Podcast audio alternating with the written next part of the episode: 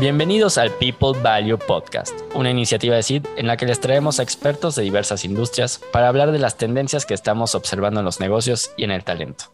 Tal vez muchos no lo sepan, pero justo uno de los temas que más me apasionan en temas de recursos humanos es el employer brand. Eh, creo que muy en el fondo en mi carrera he tenido pues, destellos de temas de marketing que siempre me han gustado. Eh, y aunque no lo he practicado, pues de alguna manera el, employer branding pues está asociado a ello.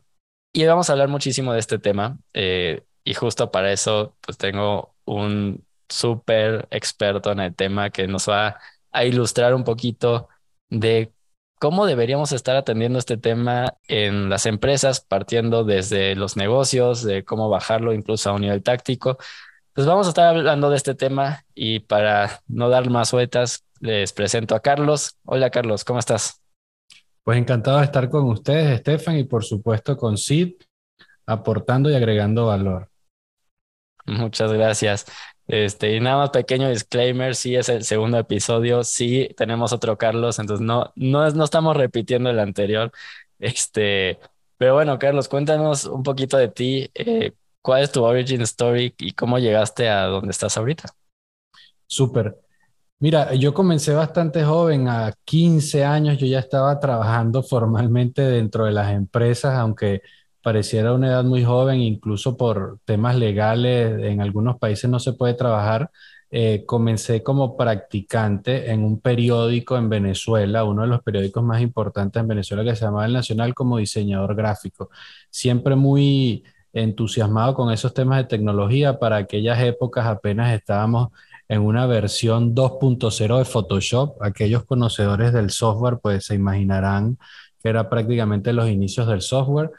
De ahí fui evolucionando, estudiando diseño gráfico, comunicación social, marketing y demás en las distintas etapas de formación y pasé por algunas agencias de publicidad y bueno, digamos que formalmente al mundo corporativo entré de la mano de Coca-Cola, donde me formé en distintas áreas, product development, en trade marketing, marketing digital, que en aquel momento era muy incipiente. Como dato curioso, en aquellas épocas decir en alguna junta de directores que había que crear una página de Facebook para ganar usuarios y demás, te miraban algo así como que el niño disruptivo que quería hacer juguetes y cosas por el estilo.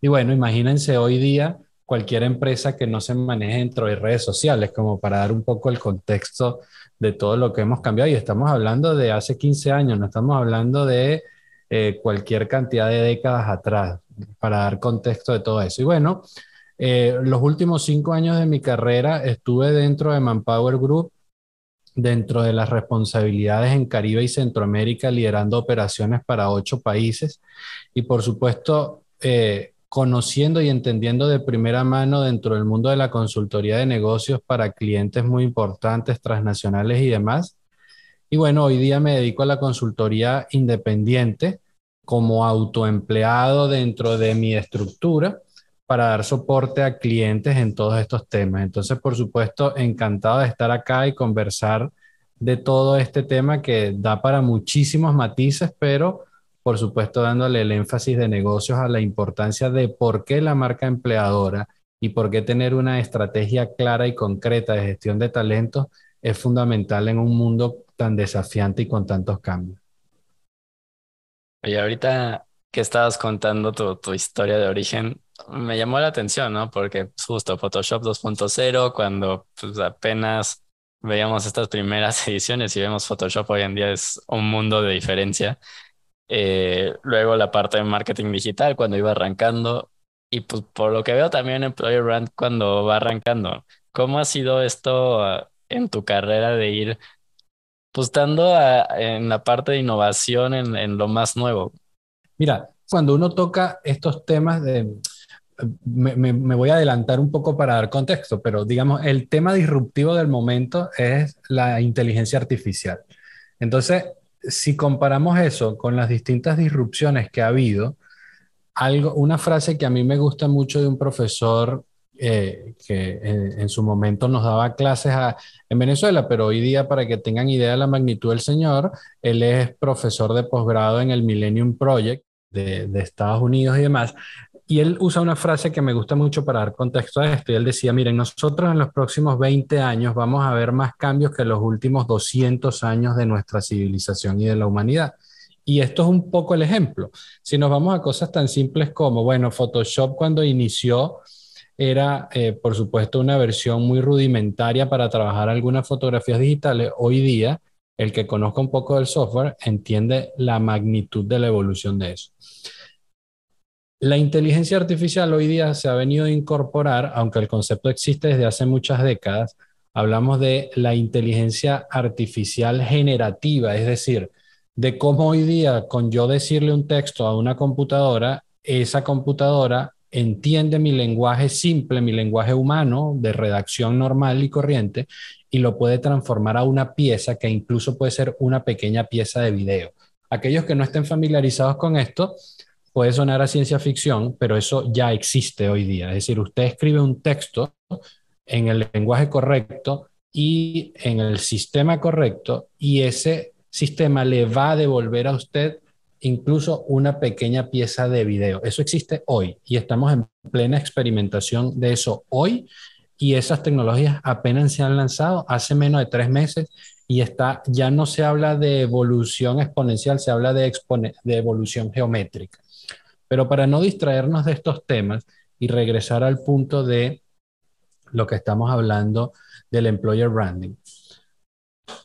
Estos son temas que, eh, especialmente en Latinoamérica, que hay algunos estudios que hablan incluso de cuando hay alguna innovación en el primer mundo, en Latinoamérica pueden llegar a bajar o a, o a detonarse esos cambios a unos tres o cinco años posteriores, después de que se genere la bibliografía, después de que los líderes de opinión van generando la discusión, después de que se van implementando, etc.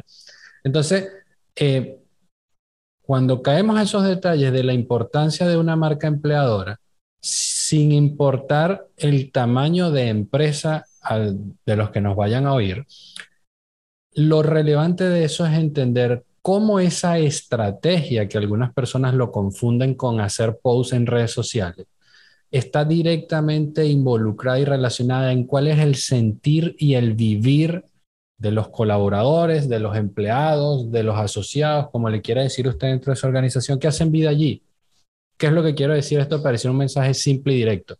De nada le va a servir a usted poner un post en redes sociales diciendo que su empresa es la mejor para buscar tal o cual talento, si realmente a lo interno de su empresa no es lo que sienten los empleados. Y ahí es donde entran los términos de coherencia con respecto a cómo se vive dentro de su organización, qué hacen los líderes, cómo se le paga a las personas, si los salarios son competitivos, si el entorno y el clima laboral es el más armonioso, etcétera. Y por supuesto, cómo la empresa es capaz de transmitir esa visión hacia afuera, hacia públicos externos. Entonces, todo desde mi punto de vista, Estefan, parte de allí de una coherencia entre lo que se hace en esa empresa, entre lo que piensan los líderes de esa empresa y de cómo se transmite a un público externo. Y justo te preguntaba lo, de disrupción en, tu carrera, eh, por esto que estás mencionando, ¿no? Algo que he notado eh, con, con muchos de nuestros clientes y empresas en general que, con las que trabajamos, es que pues, todo este tema de, de marca para en un contexto de recursos humanos, como que todavía no está muy presente en Latinoamérica, ¿no? O sea, si bien hay empresas que lo hacen y lo hacen muy bien, eh, algunas incluso lo hacen por su propia naturaleza, que tal vez tienen áreas de marketing muy robustas que, que apoyan, pero muchas veces no es algo que esté ligado al negocio, no se eh, plantea desde una perspectiva de negocio, ¿no? Y es algo que en general noto en recursos humanos, o sea, muchas veces existe esta disonancia entre la estrategia de negocio y la estrategia de talento. Eh, y aún así, pues si, si, la estrategia de talento no está alineada al negocio, pues todavía menos la, la de marca empleadora, ¿no? Eh, en este sentido, ¿cómo estás viendo tú o qué es importante que los que nos escuchan pues tomen en cuenta para justamente empezar a construir estrategias alineadas al negocio? Mira, buenísimo porque Incluso le pasa a empresas grandes, a empresas transnacionales que tienen operaciones y demás. Y por eso es que hablo, a mí me gusta usar mucho la palabra coherencia en cuanto a comunicación. Fíjate, Si tú eres una empresa transnacional y tienes operaciones en múltiples países y a lo mejor en esos países que por lo normal en el primer mundo, por razones de infraestructura obvia, bueno, hay otra cultura, hay otra forma de ser, otra forma de aproximar. Si tú pretendes que, pongamos un ejemplo, toda tu estrategia que hagas en Inglaterra, vas a trasladarla de la misma forma a México, a Brasil, a Colombia, Panamá, el país que tú quieras de Latinoamérica, no necesariamente va a ser coherente. Y de allí es donde parte lo que muchas veces se usa como el término de tropicalizar lo que se hace en algunos de esos países aterrizados acá. ¿Y por qué te comento esto? Porque nos ha tocado, cuando nos acercamos a este tipo de empresas, algunos posts que hacen en redes sociales y que le damos la bienvenida a nuestros nuevos empleados y es el mundo rosado supuestamente dentro de esta empresa donde yo te recibo y te doy un cooler y te doy una libretita y te doy un bolígrafo y ven para acá para que veas cómo trabajamos y que todo el mundo y todos los procesos son bellos. Bueno, sí, claro, por supuesto que toda empresa grande de nivel y la aspiración de cualquier empresa es trabajar en armonía, es estar. Pero si eso no se siente así realmente dentro de esa organización, estás vendiendo humo. ¿Y a qué me refiero yo con eso? Es decir, ninguna empresa se va a jugar.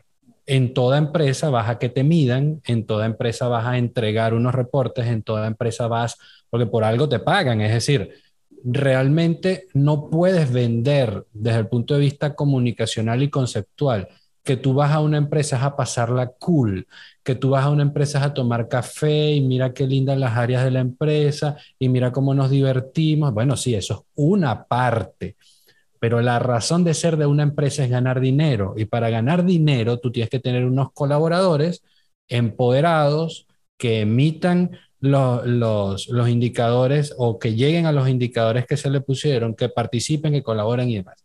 Entonces, eso te lo menciono un poco para dar ese preámbulo de que no tiene que ver con el tamaño de la empresa. Hay algunas empresas que son muy grandes y lo hacen terriblemente mal. ¿Por qué? Porque no son coherentes en la tropicalización de lo que realmente tienen que llevar a los respectivos países y demás. Y por supuesto, allí ya nos metemos en otros temas, que son los temas de, bueno, los que toman las decisiones, si de verdad le están dando la importancia, si los que toman las decisiones realmente están preparados para entenderlo, si los que toman las decisiones se están dejando asesorar adecuadamente y demás. Entonces, en conclusión, esa parte, ¿cómo la veo, Estefan? Lo primero es tener desde el punto de vista de los tomadores de decisiones, la suficiente entereza emocional para dejarse asesorar si no son especialistas en el tema. Lo segundo es que hagan un análisis si para ellos la gestión de talento es realmente lo importante y lo primero para esa razón de ser de la empresa, porque en honor a la verdad, hay empresas en que el talento no es la prioridad, es decir, la prioridad son básicamente llegar a los números, llegar a las ventas, las marcas lo primero, los accionistas son los primeros, tenemos que, y bueno, el colaborador que quiera trabajar aquí, hacerlo bien y el que no lo quiera hacer, pues hay un millón de personas afuera que sí lo quieren hacer. Eso es una filosofía de negocio y bajo esa filosofía de negocio, estos son discusiones muy difíciles de abordar porque desde el punto de vista de consultoría, uno no tiene nada que aportar a alguien que no quiera estar abierto a discutir de estos temas. Entonces, si la junta directiva de una empresa está abierta a estas discusiones, todo fluye, por supuesto se pueden plantear una diversidad de acciones tácticas muy concretas que van más allá de poner un post en redes sociales, que van mucho más allá de contratar una agencia de publicidad, agencia de comunicación, agencia de relaciones públicas, como sea que cada quien busque la manera de asesorarse en eso, porque es un entendimiento de por supuesto, cosas muy importantes como las que hacen ustedes en SID, de partir de un análisis, un diagnóstico, un clima laboral, un entendimiento, medición de los líderes, entendimiento de los líderes, que luego de tener claridad de todo ese diagnóstico es que se pasa a una etapa de implementación de una estrategia de marca empleadora que valga de una vez el, el adelanto.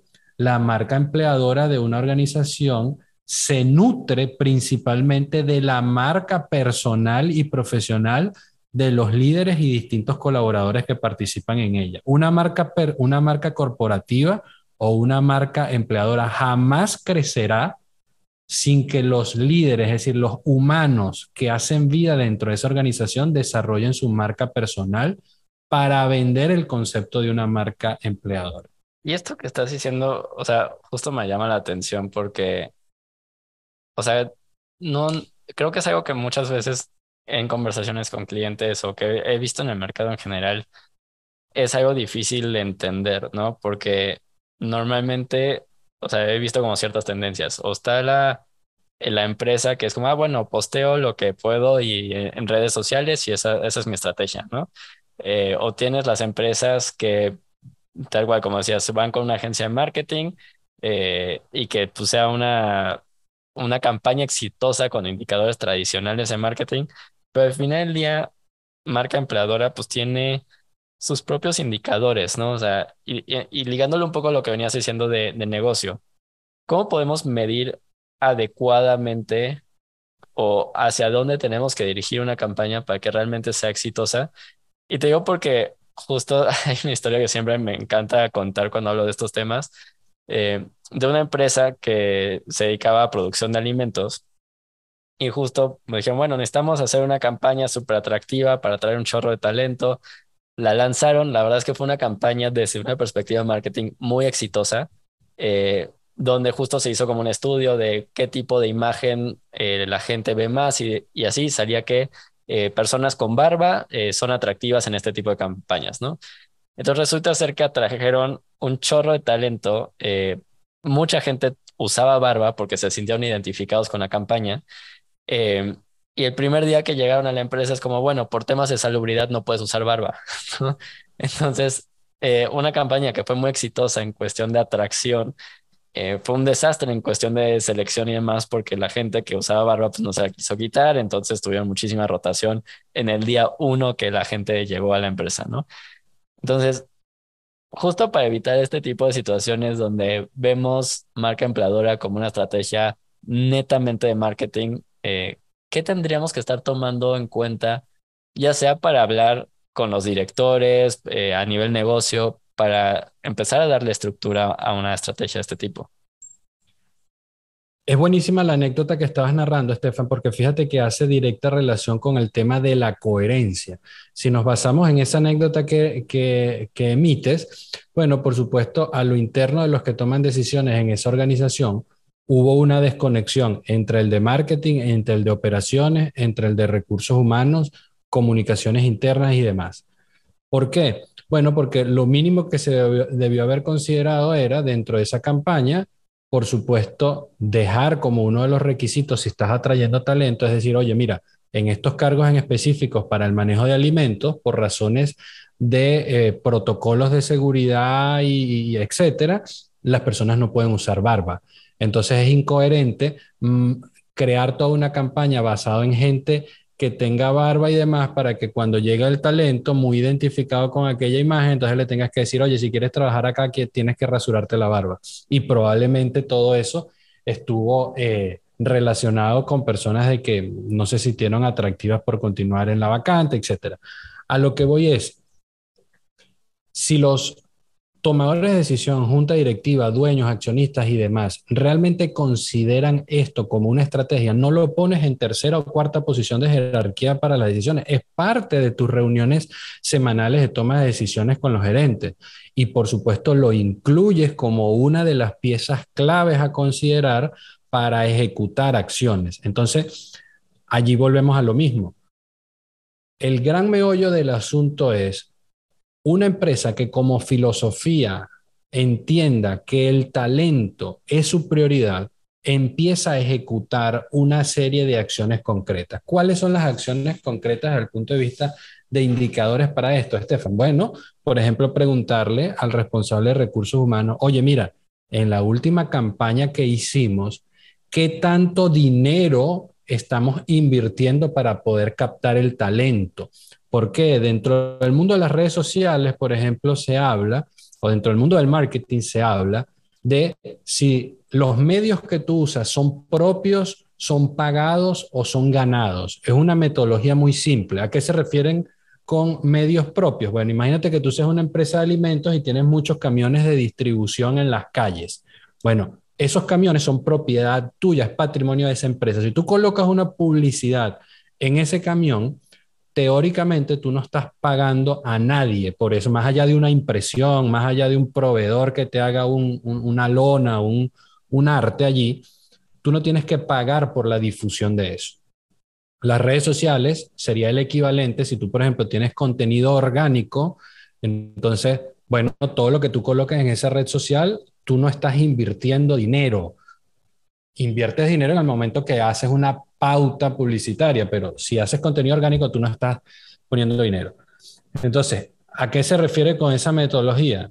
Para efectos de tú medir un retorno de inversión concreta, que es realmente cuando empiezan las mediciones de indicadores de negocio para este tipo de cosas, un indicador clave es preguntarle a alguien de recursos humanos, oye, ¿cuánto estamos invirtiendo para poder atraer el talento que necesitamos? Ah, tuviste que contratar un headhunter, tuviste que contratar eh, portales de empleo, tuviste, que hacer una serie de cosas para. Ah, bueno, resulta que una, cuando se tiene una marca empleadora sólida que no se construye de un mes para otro, es una estrategia que lleva muchos meses, incluso puede llevar años dependiendo de la magnitud de lo que se quiera hacer. Un indicador duro de gestión relacionado con eso es cuánto hemos dejado de invertir si la empresa cuando se empezó el plan antes invertía 10 mil dólares en portales de empleo, en consultores, en Hunter y demás. Resulta que 12 meses después ya no tenemos que invertir 10 mil dólares, sino tenemos que invertir solo 5 mil porque con nuestras propias redes, con nuestros propios recursos, ya logramos atraer el talento. Entonces, allí es donde se van convirtiendo en acciones concretas, que eso es música para los oídos de un CEO, música para los oídos de un financiero dentro de una empresa, de cómo recursos humanos, y acá también es importante mencionar, Estefan, que una de las grandes dolencias que siempre se tiene dentro de los departamentos de recursos humanos es no saber autovenderse ante financieros, CEOs y demás. ¿Por qué? Porque dentro de las empresas muchas veces ven a recursos humanos como la persona que monta las fiesticas, las personas que hace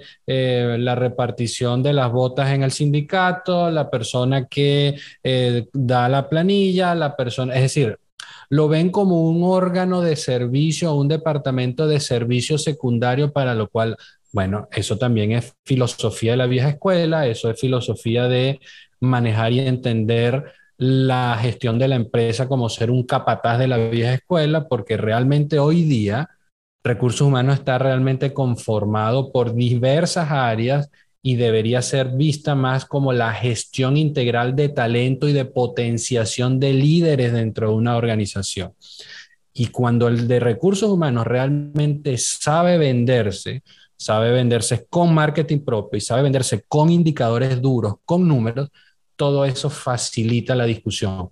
Te mencioné un indicador como el de eh, retorno que puede haber de la inversión con respecto al talento. Otro que es perfectamente medible para esto es el tema de la rotación. Cuando tú tienes una marca empleadora sólida y coherente, por supuesto, tú logras tener mucha menos rotación y no solamente por la marca empleadora, porque vuelvo a insistir, la marca empleadora es una pequeña pieza del gran rompecabezas que debería llamarse gestión de talento porque dentro de esa gestión de talento, entonces se divulga, se comunica y se acciona correctamente lo que viven los empleados. Y hoy día en todos los países en general, por supuesto que toda persona lo primero que quiere es ser bien remunerada, ser lo más competitivo remunerado dentro de una empresa, pero luego la segunda variable, cuando alguien ya sabe que está en el, en el salario eh, competitivo que corresponda a su RAL, a su cargo, a su experiencia y demás, está todo lo relacionado en cuál es el engagement o cuál es la empatía que siente ese individuo con sus jefes y luego con una organización. Entonces, si los individuos dentro de una organización tienen empatía con sus jefes y luego tienen empatía con la organización, eso va a redundar directamente en evitar rotación de personal. Y hay cualquier cantidad de estudios relacionados o divulgados en el primer mundo que por supuesto permean directamente a Latinoamérica, de cómo la rotación de personal puede incluso triplicar el salario neto de cada uno de los individuos a la hora de tener que buscar o reemplazarlo por temas de capacitación, por temas de cómo buscar ese candidato y por temas de brechas o eh, huecos que quedan en la gestión de esa persona cada vez que está ausente. Entonces, esos son datos que si se saben comunicar dentro del Departamento de Gestión de Talento, los que toman decisiones, por supuesto, facilita muchísimo esa discusión de toma de decisiones. Qué bueno que tocaste el tema de autovenderse, porque justo para va, ¿no? Eh, creo que una barrera fuerte para, para este tipo de estrategias, pues es eso, ¿no? Que muchos de los equipos de recursos humanos no cuentan con los argumentos o herramientas para justificar una estrategia de, de marca empleadora, ¿no? Y, y creo que los KPIs que ahorita mencionaste, pues sí, como dices, es, es música en los oídos de, de un financiero o de un CEO cuando dices que va a costar menos. Porque algo que he notado con muchos es que ahorita, eh, pues seguimos, como dices, en la vieja escuela, ¿no? O sea, es como, ah, pues manda el post, hazlo en Word, eh, ponle el logo arriba y súbelo a redes, ¿no? Em, entonces, hasta ahorita creo que muchas empresas todavía se limitan a, ese tipo de, estrategias y no una, una estrategia robusta de, de marca empleadora. Pero quiero pivotear un poco en el tema porque estamos hablando de muchos temas relacionados un poquito con, marketing y recursos humanos, eh, pero un tema que he visto también frecuentemente es confundir la marca empleadora con la marca de la empresa, ¿no? La marca de producto. ¿Qué, ¿Qué has visto tú ahí como buenas prácticas? Porque, o sea, he visto campañas que es literal, sale el coche que, que, producen y, y, nada más una frasecita abajo como de casi casi de trabaja con nosotros.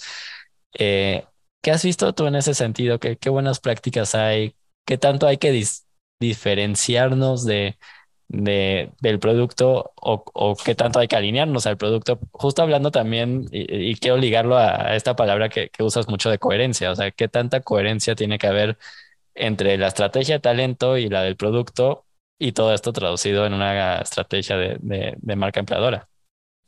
Buenísimo, mira, si nos ponemos un poco técnicos desde el punto de vista de marca, digamos, cualquiera de los oyentes que vaya a oír este podcast, la marca que se les venga a la cabeza, la que sea, una comida, una bebida, un auto, lo que gusten, ¿no? Y ustedes tienen en su mente un emblema, un isotipo, un logotipo de esa marca. Y bueno, desde el punto de vista de diseño gráfico, alguien lo hizo bonito, feo, les guste o no, mejores colores o no, pero hay, hay un concepto gráfico, hay un símbolo que mentalmente tenemos todos en nuestras cabezas. Y eso, dependiendo de qué haya hecho esa empresa desde el punto de vista de marketing, es lo que indica eh, eh, eh, promueve que nosotros nos inclinemos a esa compra. Si lo, poniendo el ejemplo simple para intentar graficarlo solamente con voz, si usted está comprando un jugo en un supermercado y usted tiene una preferencia por una marca de jugo, cuando usted llegue y se enfrente al anaquel, usted mentalmente a lo mejor no está consciente, pero inconscientemente usted ya va a llegar directamente a buscar esa marca directamente en el anaquel. Bueno, ahí es donde está el poder de la marca del producto. Pero ahora imagínese que usted tiene esa preferencia de marca y se entera por una noticia de que esa misma empresa, que ojo, no necesariamente el logo de esa empresa es el mismo logo de la marca de jugo. ¿Por qué? Porque puede haber una marca de empresa que tiene un isotipo, un logotipo X y la marca de jugo es totalmente distinta. Pero digamos que coinciden y que usted sabe que esa empresa que fabrica esa marca de jugo se entera por unas noticias que eh, veja a sus empleados, no les paga bien, los sindicatos viven constantemente en conflicto, etc. Bueno, usted como individuo, como humano, como trabajador, como ente productivo, va a tomar una decisión. Y entonces usted va a decir, oye, pero ¿qué es esto? Esto no me gusta o esto moralmente no coincide conmigo o si estoy a favor, no sé, usted tomará una decisión. Bueno, eso va a influir directamente en cómo usted termina de percibir a esa empresa y por supuesto al producto. Entonces digamos que usted se inclina por decir, oye, no estoy de acuerdo con esto, no me gusta la filosofía de esta empresa y cómo trata a los empleados, yo voy a dejar de comprar esa marca de jugo. Bueno, eso imagínese lo que sea masivo. Bueno, a ninguna empresa le va a gustar que masivamente todos sus compradores y consumidores, que aunque esto no es una charla para hablar de esa diferencia, pero consumir no es lo mismo, o desde el punto de vista de marketing, consumir y comprar no es lo mismo, y les explico rápidamente la diferencia. Si usted tiene un hijo con un jugo y le compra algún jugo muy particular, usted puede ser el comprador porque usted es el que desembolsa, usted es el del dinero, pero su hijo es el que consume y usted no necesariamente consuma ese jugo. Desde el punto de vista de marketing y comunicaciones es muy importante tener esa diferenciación porque, volviendo al mismo ejemplo del jugo del anaquel, cuando uno envía mensajes, uno envía mensajes diferenciados al padre comprador o a la madre compradora distintos al hijo. Se los grafico muy rápidamente. Al padre, usted le manda un mensaje de este jugo es nutritivo, tiene vitaminas, va a ayudar a fortalecer los huesos de tus hijos, etc. Pero al hijo le hablas con el muñequito o le hablas con la promoción de la película de tal franquicia en tal o cual momento. Entonces, puede ser el mismo producto, pero estás enviando distintos mensajes para distintas mentes. Al comprador, que es el papá, le estás hablando de las fortalezas y de las bondades bioquímicas que pueda tener ese producto, pero al niño estás buscando incentivarlo a través de un muñeco que él ve en alguna película o algo por el estilo. Cuando unimos esos temas a la pregunta de cómo se traslada todo eso a marca empleadora, pues bueno, ahí es donde están justamente las sutilezas de la comunicación y por eso es la relevancia de ser coherentes y entenderlo. Si seguimos en ese ejemplo que estábamos mencionando allí, por supuesto, es fundamental de que una empresa no puede estar en conflicto con los empleados para salir a divulgar en redes sociales, esta empresa es hermosa, esta empresa tenemos el mejor producto y a lo, y a lo interno lo que tiene es un incendio. Entonces, eso es absolutamente incoherente porque en un mundo interconectado como el que estamos hoy día, un solo post de un empleado haciendo una huelga o diciendo algo que no haga sentido en su propia red social y que se, y que se masifique, le crearía toda una crisis de reputación y le crearía toda una crisis de relaciones públicas a esa empresa que en su red social salió a decir que es hermosa y que aquí no pasa nada. Entonces, cuando entramos a los detalles de cómo manejar la coherencia de esto, lo ideal es que la campaña sea dirigida con el método adecuado para que los propios empleados realmente se conviertan en embajadores de marca. Y aquí entramos en otro concepto.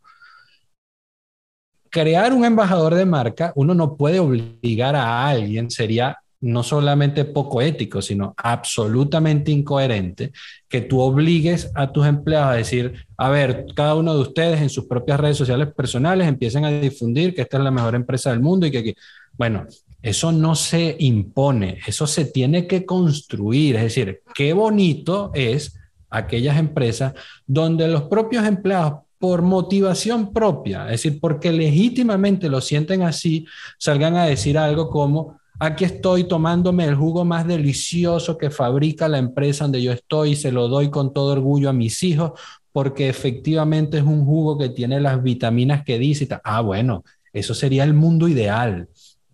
Pero si se dan cuenta, para que algo como eso sea real, bueno, efectivamente el producto tiene que ser lo que dice ser, efectivamente dentro de esa empresa se respetan y fíjate, cuando lo llevamos a acciones tácticas concretas, si tú eres una empresa de jugo y fabricas jugo y ya tu jugo es un producto excelente que cumple con todas las características que dice, y tú le das como parte de el kit de empleado a, tu gente. Mira, una caja de nuestro jugo cada quincena. Y de verdad la gente sabe que eso es un producto estrella. Pues claro que la gente lo va a consumir, claro que la gente lo va a divulgar, claro que esa familia dentro de su casa se va a volver un embajador y va a decir, mamá, papá, tío, abuelo, vecino, el que sea, ven que te regalo uno de mis jugos, me siento orgulloso del jugo que yo produzco, yo no soy el que opera la máquina, yo no soy el químico que hace las extracciones, pero yo soy del departamento de finanzas y estoy orgullosísimo de trabajar en esa empresa. Bueno, como les acabo de decir, Aquí no les, todo eso que les narré no tiene nada que ver con redes sociales. Les estoy hablando de interacciones humanas puras y duras. Usted tiene un buen producto, tiene unos empleados, simple y llanamente con entregar un kit de sus productos a los empleados cada quincena, usted ya está haciendo employer branding. Usted sin divulgar una sola foto en redes sociales ya está convirtiendo embajadores de marca orgullosos que se van a encargar por ellos mismos, por motus propios, por proactividad de divulgar y convertirse en embajadores de ustedes. Y ese es el famoso boca a boca y de allí es donde parte la importancia de, si para usted dentro de su empresa sus empleados son la prioridad, esos empleados son los primeros que se van a encargar de ayudarlo a divulgar. Y divulgar significa vender más. Y vender más significa mejores finanzas para esa empresa. Y mejores finanzas para esa empresa es todo el mundo contento. Entonces, ese es el gran círculo virtuoso en el cual tener una marca empleadora sólida es la que hace total coherencia. Y ahorita me vinieron dos historias a la mente. Eh, justo aquí en, en, casa de mis papás, eh, pues, hay, hay vasos con, con el logo de la empresa, ¿no? o sea, hay como merchandising por todos lados. Eh, porque justo existía como esa, ese ser embajador de marca, ¿no? Y, y a mi papá le encantaba servir un tequila en, en un shot con, con, el logo de la empresa. Eh, y otra historia que también de cuando yo era chiquito, de, de unos amigos que sus papás trabajaban para una, eh, una refresquera. Me acuerdo que cuando íbamos a un restaurante y algo y no había la marca de, de ese refresco, decían, no, no, este, prefiero agua de la llave, ¿no? Entonces sí, o sea, al final del día, como dices, ¿no? La, la marca termina trascendiendo hacia, hacia lo que los mismos colaboradores pues, la, la construyan y, y, la promuevan. Pero dijiste algo también muy importante porque pues ese es el lado positivo eh, un, comentario negativo en redes sociales, el impacto que puede tener, ¿no? ¿Cómo ves tú esta asociación? Pues, y, lo has repetido varias veces a lo largo de este podcast. Si, tú eres como el responsable de la estrategia de, de marca empleadora, pues tu limitante o tu alcance es qué tan robusta está la estrategia de talento o de gestión de talento en general. ¿Qué tanto, qué tanta comunicación o feedback interno tiene que existir entre los que llevan la marca y los que llevan la, estrategia de talento eh, ya hay al interior de la empresa. Tiene que haber una coherencia absoluta hoy día en una empresa que quiera seguir siendo competitiva. Tiene que haber una alineación total. ¿Por qué? Porque justamente lo, lo que mencionábamos ahorita, si tú estás lanzando un producto, digamos, eres marketing, Marketing y producción, es decir, dentro de las empresas de producción existe un, concepto metodológico de reuniones que se llama SNOP, Sales and Operation eh, Meeting. Básicamente, ¿qué trata? Bueno, qué sé yo, produce jugos, sigamos con el ejemplo de los jugos. Entonces, qué sé yo, te falló el proveedor de naranjas que las naranjas las traen de Brasil y entonces resulta que mm, falló el barco, hubo un incendio forestal y quemó toda la nana, no importa lo que sea, pero te falló el proveedor de las naranjas.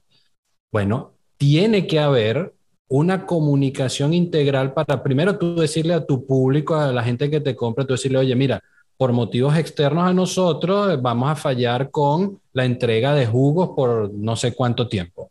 A su vez, eso te puede parar toda una línea de producción que va a repercutir posiblemente en sindicatos, en contratos. Al tener eso claro, Estefan, allí es donde parte, bueno, esa intercomunicación entre marketing, entre recursos humanos y demás va a ahondar en que todo lo que se diga responda a una estrategia final. La estrategia final por un trimestre puede ser, bueno, la promoción que vamos a tener de ascensos porque estamos abriendo una nueva sede, eh, digamos, si circunscribamos el ejemplo a México. Bueno, resulta que la fábrica está en Monterrey, pero van a abrir una nueva planta de producción en, en Nuevo León.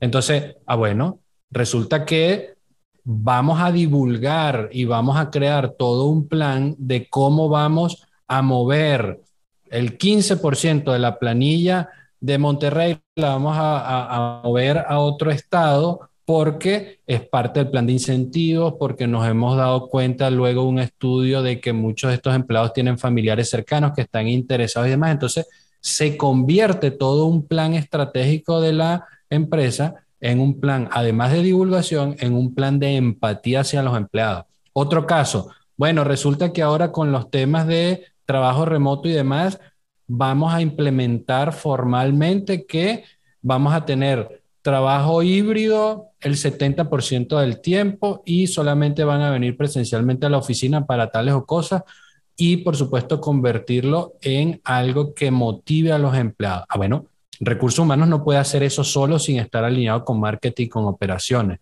Entonces, todo ese tipo de cosas, al final del día es la que redundan en tener esa coherencia de la que tanto hemos mencionado en esta conversación para que se vuelvan en indicadores claves del negocio a perseguir. Por supuesto que cada departamento va a tener sus indicadores a perseguir, pero los departamentos entre una empresa no pueden trabajar independientes como islas, porque son departamentos de una organización. Hay que perseguir al final los objetivos de la organización. Y quienes definen los objetivos de la organización tienen que comunicarse entre ellos porque si no van eh, lanzando tácticas diferentes que no necesariamente responden a ese negocio. Oye, y ya nos quedan pocos minutitos y sí me gustaría entrar a un tema que mencionaste muy al principio de, del podcast eh, y como nos gusta hablar de tendencias eh, aquí, eh, creo que es algo que no, no podemos dejar pasar. A nivel táctico, supongamos que sí tenemos esa coherencia entre la estrategia de talento y todo esto que venimos hablando. Pero ¿qué sucede? Eh, ya a nivel táctico, muchos dicen, no, bueno, pero estos recursos, producción de materiales y demás. Y ahora con la entrada de inteligencia artificial, eh, creo que esto va a cambiar mucho, como dices tú, sabiendo frasear adecuadamente lo que uno quiere, eh, se pueden hacer cosas muy interesantes. ¿Qué tanto va a cambiar la industria de marca empleadora en los próximos iba a decir años, pero no sé si más bien serían meses eh, con todo esto que está apareciendo de inteligencia artificial. Mira, mm, sí, y yo no hablaría solamente de marca empleadora y demás. Eh, es realmente toda la industria de gestión de talento. Y hablo la industria como las empresas tercerizadoras de personal, las empresas eh, de capacitaciones, las empresas de consultoría, los propios departamentos de gestión de talento a lo interno y demás. ¿Por qué? Porque la, inteligencia artificial va a complementar, por un lado, muchos procesos, por el otro, los va a desplazar y desaparecer completamente, y en algunos otros los va a potenciar. Entonces ahí es donde, eh, desde el punto de vista de consultoría, yo veo muchísimas oportunidades justamente para entender y dimensionar roles, funciones, capacidades, eh, planes de carrera, todo lo que está involucrado en cómo se va a implementar eso. Y por el otro lado es, desde el punto de vista operativo, el análisis de, bueno, efectivamente cada uno de esos movimientos o cada uno de esos roles o cada una de esas competencias específicamente que están involucradas allí, cómo la inteligencia artificial los va a impactar y por supuesto cómo eso va a redundar dentro de la estrategia de gestión de talento que tenga cada quien. ¿Por qué? Porque si te vas desde el punto de vista empresarial, vas a tener una visión, si te vas desde el punto de vista del empleado, vas a tener otra visión, si te vas desde el punto de vista del mercado, vas a tener otra visión. Entonces, allí hay muchas oportunidades que abordar porque las empresas que no lo hagan persiguiendo el objetivo concreto, pues probablemente tomen muchas decisiones que no necesariamente sean las más acertadas. ¿A qué voy con esto? Es decir, sería un poco ilógico pensar que de la noche a la mañana la inteligencia artificial va a desplazar un montón de cargos y entonces empiezas a despedir personas sin entender realmente cómo hacer o cómo ejecutar eso. Por el otro lado, sería también muy apresurado empezar a implementar y llenarte de tecnología con una cantidad de cosas que pueden estar relacionadas con inteligencia artificial si no has entendido el mercado y lo que estás persiguiendo como producto y demás. En conclusión, hay varias cosas por analizar allí y todo eso, cuando yo me enfrento a, digamos, a las juntas directivas, cuando tienen estas necesidades en las empresas, a mí siempre me gusta hacer una pregunta muy simple y hay veces que esa pregunta genera silencios incómodos dentro de los que toman la decisión. La pregunta es muy simple. ¿Para qué usted quiere hacer eso? ¿Qué quiere hacer? ¿Ganar más dinero? ¿Quiere eh, tener mejores indicadores de marca? ¿Quiere evitar rotación? Es decir, ¿para qué? Eso es una pregunta que muchas veces no se hacen los que toman la decisión. Están tan sumergidos en las complicaciones operativas del día a día que se olvidan de lo estratégico. Entonces, ese es una, eh, un, un, razonamiento clave que tiene que generar cualquier persona o cualquier tomador de decisiones en la empresa. ¿Para qué usted va a implementar este proyecto? ¿Cuál es el objetivo que está persiguiendo allí? Y eso, aunque pareciera una obviedad, es lo que va a ayudar a que se tomen las acciones tácticas concretas que le van a ayudar a llegar a ese objetivo. Me encanta y este y sí, o sea, creo que lo que más me estoy llevando de este podcast, más allá de lo táctico y estratégico de, de marca empleadora que hemos platicado, ese tema de coherencia, ¿no? Y que aplica para este tema, pero creo que aplica en muchos otros también a, a nivel negocio, tener coherencia entre todo lo que hacemos y eh, incluso a nivel individual como personas, ¿no? Em, Carlos, ¿qué, a los que nos están escuchando, ¿qué les dirías como palabras finales? Este, ¿Qué más te gustaría que, se llevaran? Mira, como palabras finales a cualquier persona que vaya a oír esta, esta grabación, este, este podcast, estamos en un reacondicionamiento mundial de muchas cosas que están relacionadas con la productividad productividad como empleado, productividad como empresa, productividad como mercado y demás. Y yo soy un fiel creyente de que el talento humano es el único que es capaz de potenciar o de destruir esa productividad que se quiera realizar. Entonces, es muy importante que las acciones que se vayan a tomar se piensen centrado o poniendo como principal actor al humano con el talento pertinente para lo que se vaya a hacer. La frase simple para entender esto es, rodéese de los talentos adecuados para dar los siguientes pasos que vaya a dar y eso le va a, por supuesto, a ayudar y va a redundar en minimizar la cantidad de riesgos a los que nos estamos enfrentando hoy día para todos ser productivos y mantenernos competitivos en el mercado. Entonces, esa sería mi reflexión final. Ojalá les pueda servir como, eh, eh, o les pueda dejar, aunque sea esa duda de interesarse en profundizar en lo que significa la gestión de talento para la toma de decisiones y que por supuesto todas aquellas personas que oigan esto puedan eh, seguir en, ese desarrollo. Eh, aquellas personas que quieran profundizar, mis redes sociales me consiguen como arroba carlos todo MKT, todo de marketing en inglés. Y por supuesto, con mucho gusto seguiremos interactuando y a sus órdenes y encantado de estar con ustedes en SIT con Estefan y un saludo al tocayo Carlos para que continuemos en este tipo de intercambio. Este, justo era mi siguiente pregunta de cómo te pueden contactar, porque seguramente varios van a querer seguir esta conversación contigo, este, tal vez profundizar en algún tema o consultar algo. Pues ya, ya lo escucharon, ahí tienen su correo para cualquier cosa que quieran dar de seguimiento a lo que estamos escuchando. Eh, muchas gracias Carlos por tu tiempo, por estar aquí con nosotros. Y también gracias a todos los que nos escuchan y por prestarnos sus oídos un rato. Compártanos sus reflexiones en LinkedIn. Nosotros estamos como Seed Consulting México en, en esa red social que es la que más usamos. Y como siempre, nos escuchamos en la próxima.